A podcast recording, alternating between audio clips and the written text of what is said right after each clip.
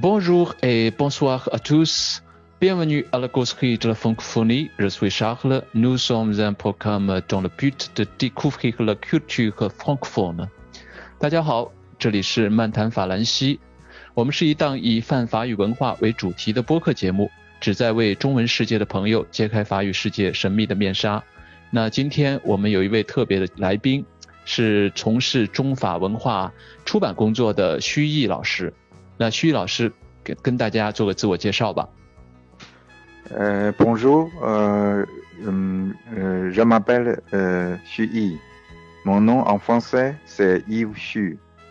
呃，Je suis éditeur，Je viens de Pékin，呃，Je publie les livres 呃 culture sino-français，呃，呃，我是呃徐毅，来自北京，呃，我从事中法文化出版工作。呃，我出版的书籍也主要是中法文化方面的书籍。好，谢谢。嗯哼，那中法文化就是呃，您介绍了很多法国的很好的书籍到了中国，是吗？对，出版了一批吧。哦，出版一批。哎，那我方便问您，徐老师，您是嗯哪个年代的嗯出生的人吗？我是七零年代的人。七零年代哦，和我同一年代出生。那那实际上我记得很清楚，就是在我们读书的时候，初中的时候，呃，我们去图书馆的时候，看到这个外国文学的这个专那个那一列的书那个书架上，很多很多法国作家的作品啊，所以其实法国作家对中国的影响是很大的。但是随着后来改革开放以后，呃呃，我们的这个国门打开，更更多的这个英美文化。呃，进入到了中国，所以可能法国文化在这方面的一个声音和这方面的影响力就稍微弱了一些，啊，您是怎么看这个问题？实际上，这与法国文坛、法国目前的文坛以及出版界有密切的关系。嗯哼，整个法国的文坛，无论是诗歌、小说，还是其他更细的领域。都是，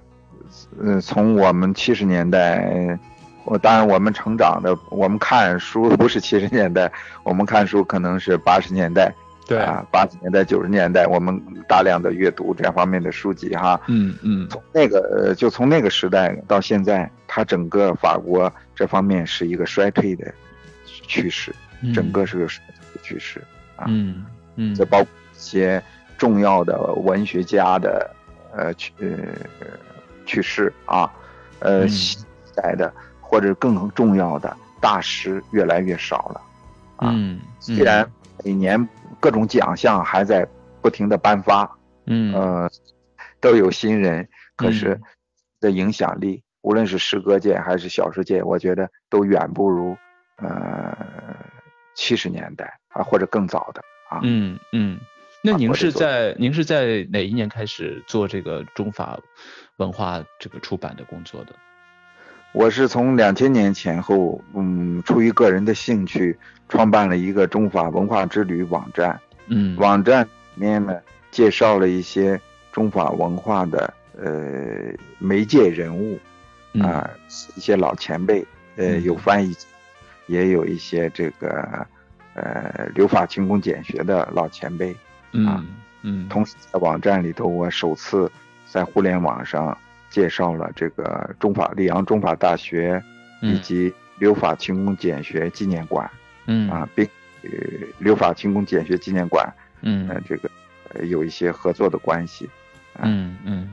那就是说从从二嗯那个时候您做了一个网站，然后之后就进入到了这个出版的行业，来那真正的从事这个纸质书的这个出版发行。对，正因为做这个网站，结识了一批呃老前辈，那么嗯，都有各种译著和作品，嗯，慢慢的就会考虑到要把他们的作品出版，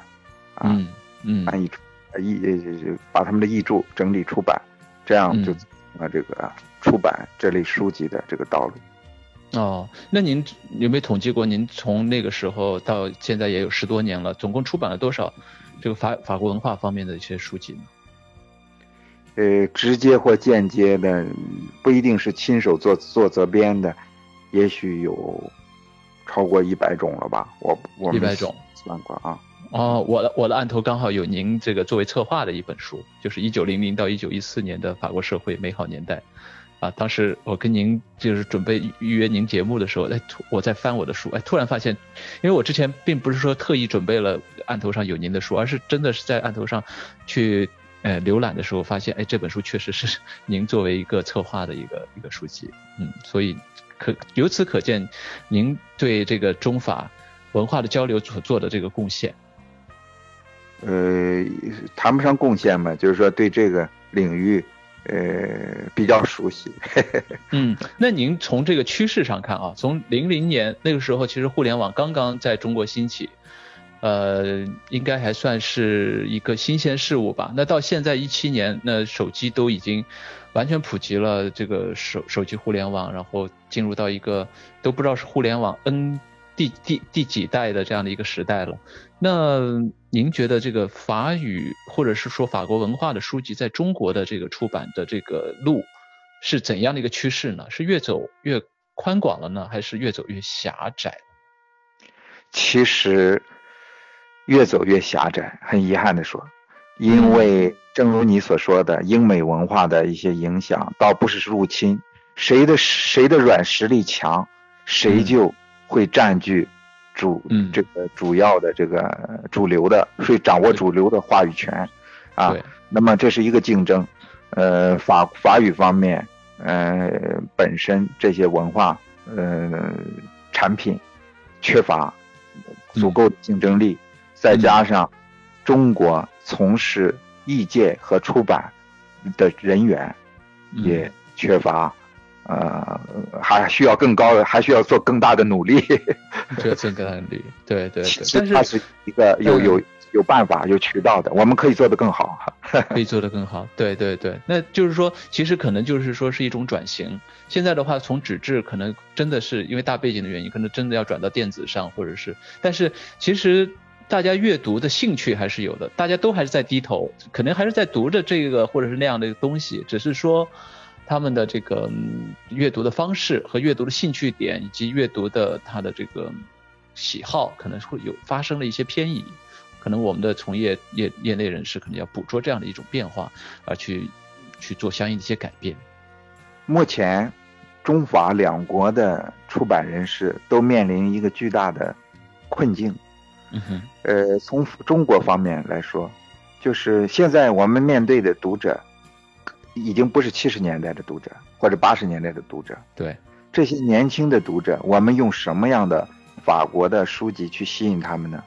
嗯，那么我觉得这是有一个引导和经营的这个策略方面的问题。嗯嗯，而这方面的人才，呃，就是办法国书的人才，呃，缺是很缺乏的，啊，并不是说你有大量的呃人学了法语啊。每年有多少呃呃从法语专业毕业的学生，这个增在逐年增加，这方面就就有了有了储备，不是的，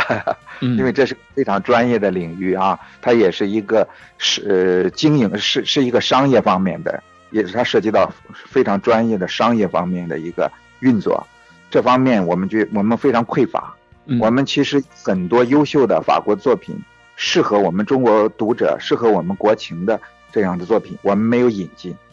而反过来说，在法国方面，中国文学、当代文学的书籍现在出版也遇到了困境。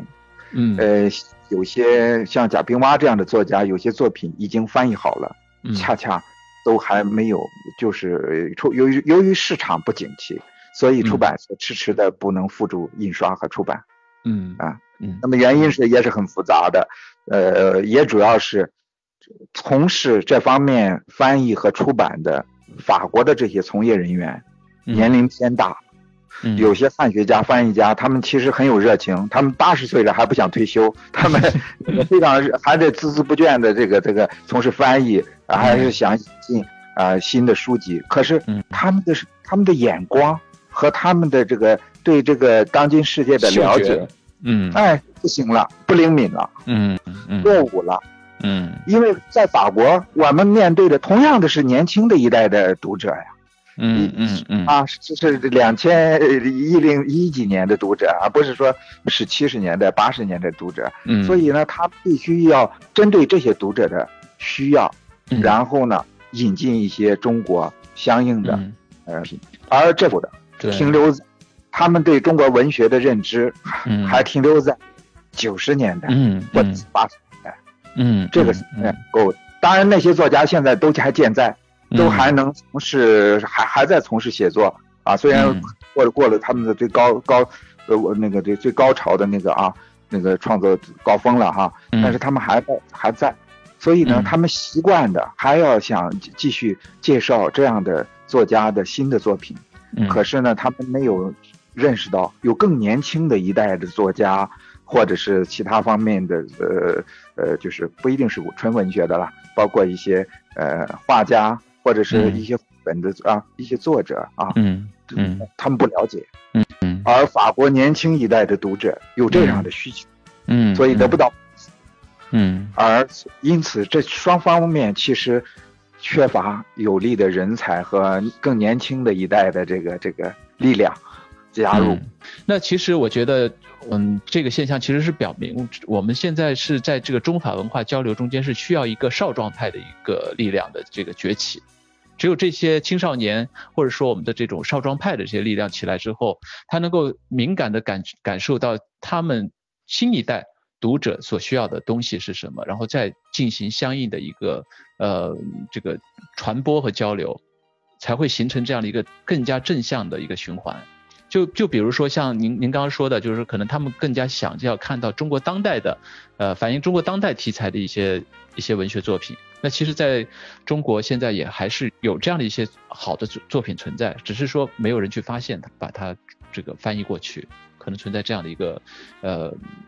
一个一个薄弱的环节吧。这个是呃中法两国的这个出版方面的这个出版业的合作，其实还远远不够。与其他领域的合作，比如说科技的合作，或者是其他，嗯、我不知道，比如说航航天业哈、我们可能中华有航天业的合作，或核能等等哈、嗯呃，这出版业的合作还远远不够。嗯哼因为这个目前的这个产业，这这个出版业是个产业，它也是嗯外国呃主一个非常重要的一个产业之一。嗯。那么它需要运作，嗯。它需要资源的整合，嗯。而没有这样的机构，呃，嗯。甚至也没有这样的专门培养这样人才，因为嗯人才是需要挖掘和培养的。嗯，那么谁来挖掘和培养？两国之间没有这样的组织，嗯。没有这样的机构。嗯。甚至在高校，我们可以开一个，比如说现在有那种专业是那种，比如说知识产权啊，或者是什么，就是世界就是进入到世界文化文化遗产什么，还有这样的，甚至还有这样的专业啊。哦哦 我我记得我遇到过啊，此在出版业或者是嗯文化传播啊，甚至是具体到中法之间，嗯应当我觉得应当有这样的专业，这样专业不需要所有的高校都有啊。嗯全国如果能有一家嗯能建立，是吧？无论他在广州或者在北京，嗯那么其实需要这样的人才的去嗯培养。嗯嗯，那说到这个这个翻译啊，那确实，呃，这个外国的作品肯定是需要经过优秀的翻译进入到这个我们本国的市场，呃，然后，嗯，傅雷是作为一个大家，确实我因为我前我去年整个一年我在看一本书，就是傅雷，就不是这是罗曼罗兰的约翰克里斯多夫，但是因为呃，你你也知道，就是那个时代这些法国作家他的这个写作风格，他他我我我经常看到罗曼·罗兰在这个整个的这个小说里面会用到很多哲学呀、音乐啊方面一篇长篇大论的东西，所以有些时候你读起来真的是很会觉得很艰涩，所以我在这个读这个原原版小说的时候，我是经常会在读不懂的时候就去去看这个傅雷的翻译。那确实，傅雷的翻译作为一个大家，他我从这个比较的过程中间就能知道他的翻译的功力啊，他在这个嗯，一个是理解这么曲折、这么隐晦的意思的时候，他能够用中文表达特别的透彻和明白。另外一个就是他在中文的这个文学文字的文学性上也确实很突出，经常会看到一些呃成语或者是一些很漂亮的中文，呃，你你之前没有见过这样的句子，或没有见过这样的措辞，所以我觉得傅雷作为一个大大家是整个，我觉得应该是整个中国法语翻译界的一个旗帜性的人物了，是吧？是啊，那傅雷先生的成就，这个我们嗯无需讳言了。那么傅雷翻译奖由此而得名，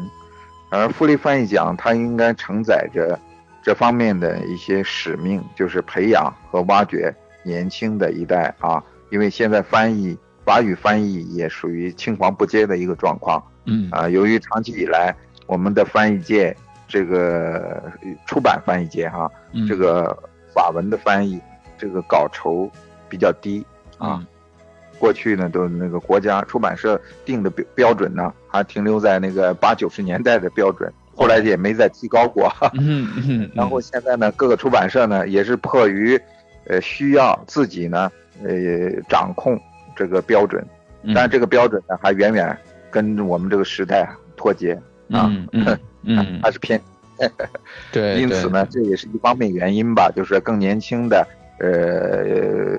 这个翻译人才。啊，断档了。嗯嗯。另外就是在高校从事从事法语教学工作的，那么翻译译著也不作为这个他们评职称的一个一个一个重要的一个嗯一个一个依据啊，这也是一方面原因吧，导致。嗯，那这个傅雷翻译奖，它是从二零零九年开始创办，到今年是二零一七年，应该是有八个年头了。八个年头，那其实这个奖项是法国大使馆，是法国文化部主办的一个奖项，是吗？实际上，这个奖傅雷翻译奖，它的来由最早是由一个傅雷出版计划。这个傅雷出版计划是一个项目，这个项目就是法国大使馆，嗯，面对法国呃，面对中国出版界的一个一个项目。就是他负责资助，呃，每年挑选一些他们认为重要的书籍啊，译介翻译介绍法国文化的书籍，他们给予一些资助啊。那么后来由这个延伸出了傅雷翻译奖，啊，那么这个也也不不断的不断的在不断的延伸，然后不断的发展，现在到了现在的这种啊，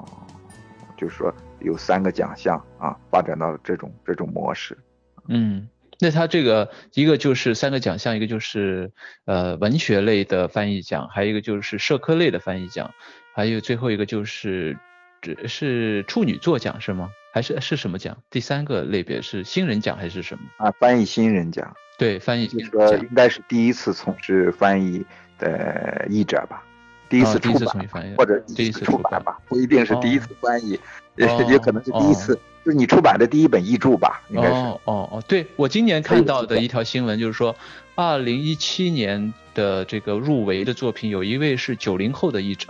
所以这就已经是相当年轻，可可能就相当于是刚刚大学毕业，可能就开始做这方面的翻译了，那真的是后生可畏了。对，嗯，这个这个我倒是对这个新人讲倒是认为很有必要。对对对，因为很多时候新人做翻译，他是凭着一腔热血去做自己的一个翻译的，所以确实，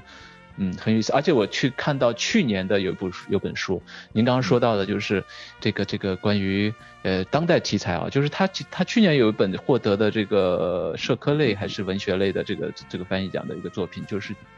法国有一个三十三岁的一个记者到西伯利亚去体会就是孤独生活。就是他在把在西伯利亚，他就独身一人，就带着足够的伏特加、足够的雪茄和足够的生活必需品，在那里生活了一段时间，然后写下了一本书，然后那个年轻的译者把它翻译成中文。我想像这种，其实这像这种题材，在中国应该是有很多呃年轻读者是喜欢去去读的。我倒是觉得这个评奖的这个呃分类啊，嗯，不是很科学。因为我我认为应当像国际任何文学奖一样分两类，一个是虚构类，一个是非虚构类，对对对对对，而不是社科和文学。嗯嗯，对对 对，您说的非常有道理。哦，对对对对，嗯。呃，因为因为外国的这个包括法国的现在文学排行榜啊，都是这么分的。对对对，而且他新人啊，可以作为一个单独的啊，这这鼓勉励鼓励新人啊，这个可以作为一个单独的奖项。嗯嗯嗯，那那这个我看他这个今年的入围啊，其实还是有挺多的作品，好像是有二十多本书哦，那说明这个这个翻译的这个虽然说呃呃。整个的绝对数量比较少，但实际上还是有一相当一部分的这个作品是在在在在做的啊。其实呢，这两年，嗯，这个文学文学社，我们把文学社科都算都算在一起，它的呃每年从法国引进到中国的这个版权交易，嗯，文学社科全算在一起，嗯，仅仅占全部交易量的。恐怕都占不到百分之十。您说的全部交易量是指这个这个分母是什么呢？全部当年，比如说二零一七年，我们从法国出版引进的版权，嗯，那么所有的出版物，我们买买肯定是要买版权嘛，这个版权交易。啊，那么现在已经已经萎缩到你所了解的，就是说他们所评选的这个范畴，全部加起来。呃，也不过不到百分之十。那那其他的百分之九十是什么工程科学啊、技术类的？是这样的，是什么意思？啊，其他百分之八十，呃，前几年统计是百分之八十啊，其今年我们没做过统计，都是儿童文学，甚至是偏低幼的，就是五学龄前儿童的。哦，读，哦，这些是比较好卖的。些都是一些绘本，就是有大量的。我们叫我们称为绘本，就是呃，它的开本可能比较大，也不厚，呃，里面有很多彩色的插图啊，形式多不拘一格啊，就那样。你可你见过市场上有很多这样的书啊？对对对对，这些这些书是很好卖的，因为家长的刚需，儿童的刚需，所以呃，可能是这个盈利性比较好。对，但是呢，我倒是觉得，既然有这么大量的作品都是这样的，就是这类作品。我倒是觉得这类的作品的翻译，呃，因为他他从事的人数多啊，从业人员多啊，虽然他翻译的那个文字量不不大，呃，但是好的儿童文学作品要想翻译的生动，因为给孩子看的，我觉得那不不就并不一一定就说他翻译的更简单更容易，不不是的，可能更难，要求更高。嗯嗯嗯，这是给孩子启蒙用的，是吧？嗯嗯，我们认为它并不一定就容易啊，所以就是说。呃，我倒认为这些文学作品，既然这些书籍既然占了这么大的量，超过了百分之八十，嗯，那么他们理应也应该设一项奖，嗯，否则也不太合适，我觉得。嗯，对对对，过去不出版的现状。二零零九年可不是这样的，二零零九年的那时候，我记得社科类的书是很是占了百分之八十的，八十以上。可是就这些年的变化非常之快，就是。很大变化很大，就是说这个现象应该是整个全球的图书市场可能都具都都有的现象。其实不是，其实不是，只不是什么？呃，不不是，嗯，比如说我们中国，我们就反过来说吧，就是我们每年从法国买中国的出版物的版权交易，我们不管它，但是是有一千个还是八千个，那么绝对不会是这么样的比例。嗯嗯，这是与我们的国情有关啊。对，跟我们国情有关，因为我们是很重视下一代的教育的，所以这块可能 比较容易赚快钱，所以而且它的这个法国翻译难度也写低。对，法国儿童的绘本出版业也很发达，它也很那个呃，就是销路很好。呃，他们也其实很很愿意引进一些中国的好的绘本。嗯，可是这方面就是我们国家就是，呃，现在中国文化走出去吧，我们觉得我们还还应当那个呃，就是做的要做的工作还很多，就是我们没有根据法国的市场需要制定出相应的方针，当然也缺乏这样的人才，啊，嗯，和资源的整合，嗯，就是呃，日本有大量的动漫、漫画连环画作品。在法国市场，它甚至占了整个法国连环画市场的。嗯，三分之一或者是对对对，这个我很有印象，就是因为我有几个法国在法国留学的朋友，就是说我跟他们说，我说整个亚洲文化在法国比较有有大众影响的这个门类有哪些，他们几乎都第一选择的说是日本的动漫。对，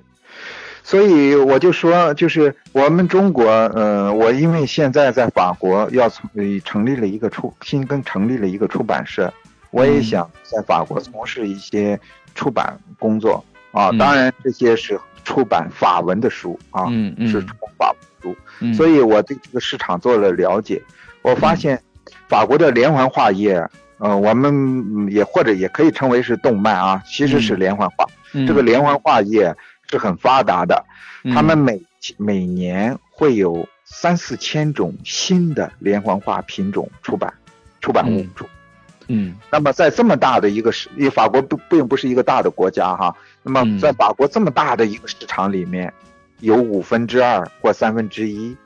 的出版物是被日本的连环画所占据了。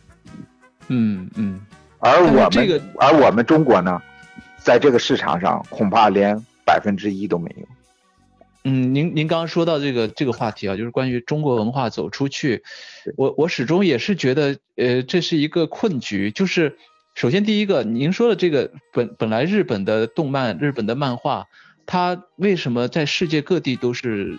这个所向披靡，就是没有什么对手，也是因为它从这个六十年代开始就开始做这方面的积累，它是有个积累的。是啊。但是我们国家的，我们国家的。这个这个行业的话，我觉得是没有积累的。你比如说，我们最早的动呃漫画，或者是基于我们的民间故事、神话故事，什么大闹天空天宫啊，什么这个呃这种那样的一些漫画作品，哪吒闹海啊这些。但是这些到了后来，基本上通过文革的断代，然后到了这个改革开放之后，我们国家对于这个创意文化这块可能的这种导向。呃，使到这个民间的创作的力量可能更加是在体制内去做一些一些一些作品，但这些作品的话，可想而知，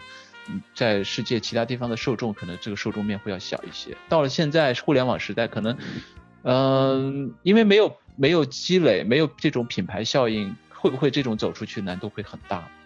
呃，历史原因当然有，我们就不要找了，我们就不要去。就就知道他他他到底归归该归罪于谁了。嗯，但是呢，我们要面对未来，就是说，中国在绘画方面的发展，呃，这个历史难道会晚于日本吗？难道中国最世界上最古老的连环画的雏形发源于中国？嗯，发源于哪儿呢？发源于汉代的画像石。嗯。所以，我已将要引把这个中国最是把把世界最早的连环画的雏形，这个这些作品，我要整理挖掘，在法国出版，介绍给法国，那是世界啊，世界最早的，当然它有特殊的意义，哎，我们把它让法国人知道，因为法国人肯定大多数人都都不知道这回事儿，嗯，呃，那么后来我们那个打打倒四人帮以后，就是文革以后。我们的连环画小人书，难道你没没有看过吗？我们当然有连环画页，我们那是文革后啊。但我知道，文革中但是这些西方人，这个法国人，他除了猎奇之外，他会真心的喜欢吗？他会喜欢，但是由于两国的连环画的形式不同，模式就是这个开本啊、大小啊、内容啊会有差异。可是你知道，我们中国的有些老的连环画家，他们的作品。对于法国的这些行业的从业人员是多么的崇拜啊！你比如像已已故的，呃，前不久去世的上海的那个有一个连环画家叫贺友直，嗯，像他的一些作品，甚至那些作品是体制内，呃，反映一些那个，呃，比如说，当然不是反映文革了，就是反映，比如说解放战争时期的，比如说铁道游击队啊，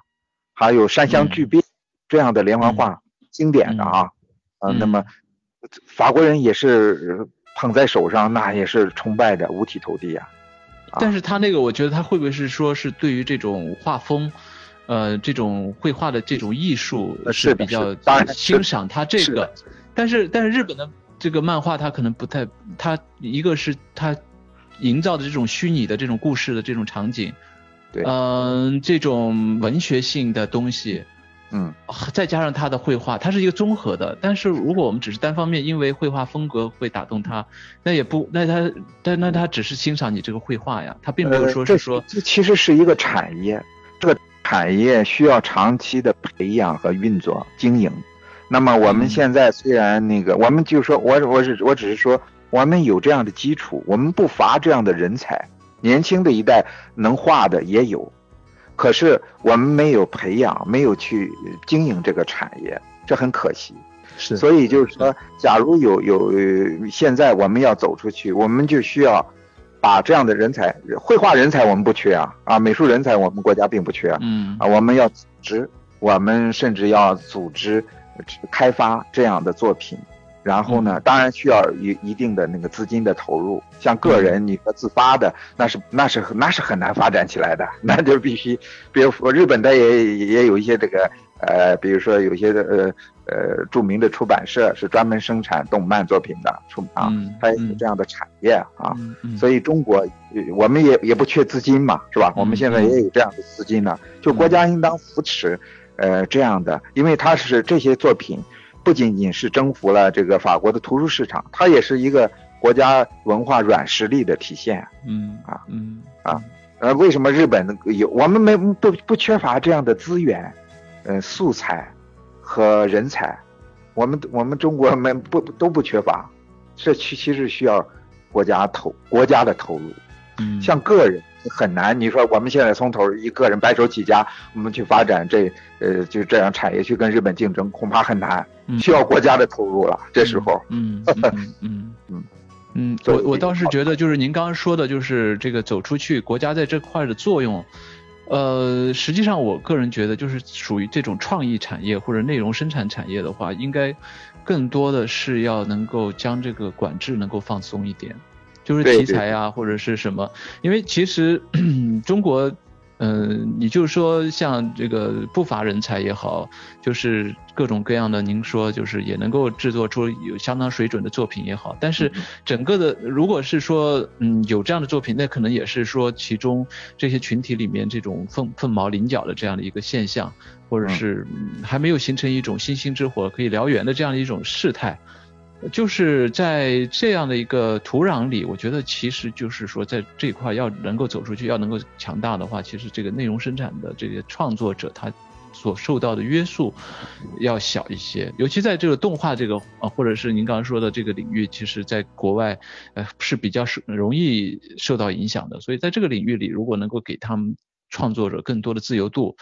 呃，让他们能够更好的去，同时呢，当然有资金的扶持，有方向的引导，啊，我觉得形成这样的，就是就是我觉得在亚洲做的最好的就是韩国了，它的这个现代的流行文化的输出，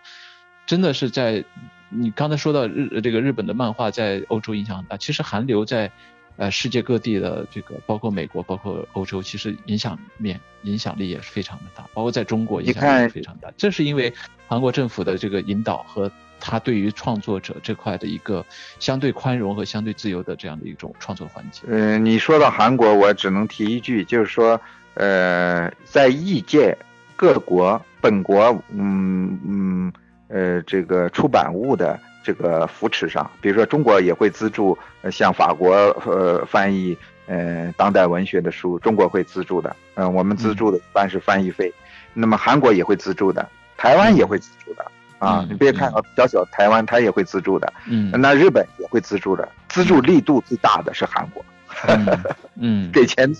出出最多的竟然是韩国，而不是日本。对对对，其实他因为日本是这样的，日本现在不资助，法国都会有人要来买，明白吗？他一分钱都不出，现在他们每他有这么大的需求，这个需求是刚需。我就看到一个法国家庭的这个呃十五六岁、十七八岁的这个呃这么一个小呃青年啊，他每周都要买日本的动漫，都要买新的。嗯当然，日本的动漫作品在书店里是很多的，而日本、日本生产的动漫也不是说他们本国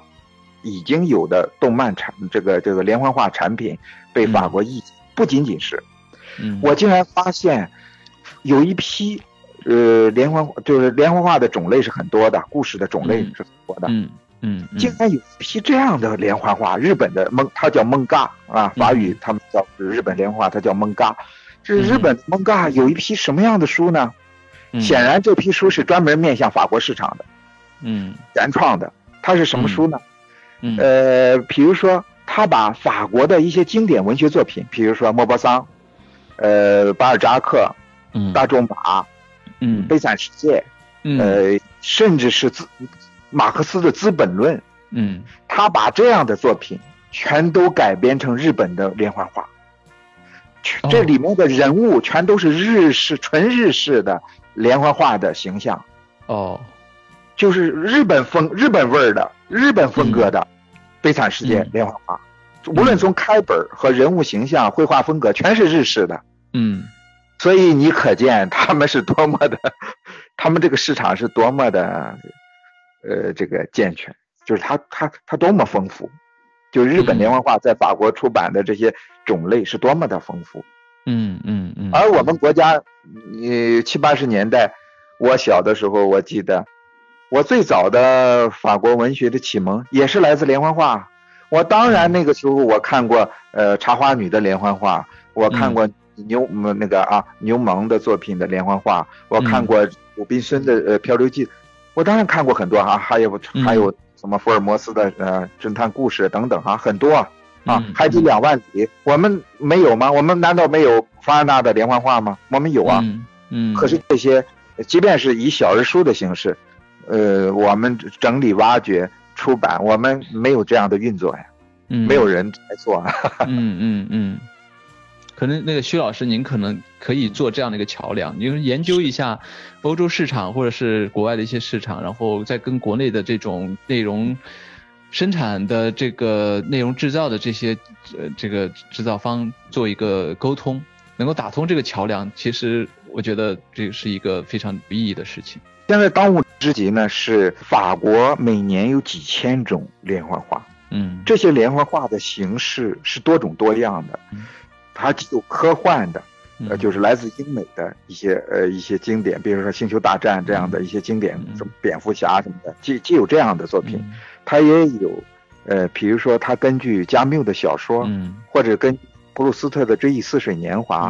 呃，这些非常严肃的文学名著改编的连环画，嗯，甚至有波德莱尔的诗集连环画，兰波的诗集连环画，嗯。你我你们。我见到的时候，之前都不可想象，怎么可能兰波的诗集、波德莱尔的诗集会有连环画呢？你想象都想象不到啊，他就有。所以我就说它是什么的无无所不不包的，而这方面的引进呢，实际上国家也没有限制。我们国家其实目前也没什么限制的，因为它它有什么可限制的呢？它又不它不存在成人的这什么成分，或者它没它也没有不含意意识形态的成分。嗯，其实呢，这方面的引进很缺乏。嗯，中国现在已经出版了一些，你在市场上能看到一些法国的，就是大开本的连环画，但是远远不够。如果只有一家。民营的公司或两家公司，你想想，法国每年有几千种新的，它能够吗？嗯，这这个引进力度能够吗？难道中国呃这些连环画在法国，他面对的读者不是青少年，嗯，他面对的读者是成人，嗯，当然包含青少年啊，嗯。啊，呃，他他面对的主要的读者是成人，嗯，而中国。呃，随着我们现在这个互联网、数字这个这么发展，我们其实呃连环画的这个形式呢，呃，它的文字量不大啊，它像那个剧本一样的，它里里面有很多对白，这样这种形式实际上对于现在的读者来说，阅读也是比较适合的，对吗？我们现在没有太多的时间去看长篇小说啊，或者甚至看好多卷的，是吧？肯定没啊啊，我觉得也是适合的。啊，就从国情上讲也是适合的，而且这些连环画呢，如果是全彩色的话，它印出来的话，它的这个售价呢会比那小人书是远远贵很多的。呃，但是目前呢，我们也也到了这个可以消费的这个水准了，也有这个消费能力了，是吧？嗯。所以我都觉得各个方面其实都是适合的，而我们由于对法国这个出版业，呃，还是两国两国之间吧，彼此都远远不了解。嗯因这个交流还是非常有限的。虽然你看有傅雷翻译奖，法国在在资助我们，但是没有人考虑到，哟，这么多法国的连环画，是不是有需中国有这个需求啊？啊，中国读者有这种，这其实没有这方面的有识之士或者这个行业来做这个工作。嗯首先是引进，在引进的过程中，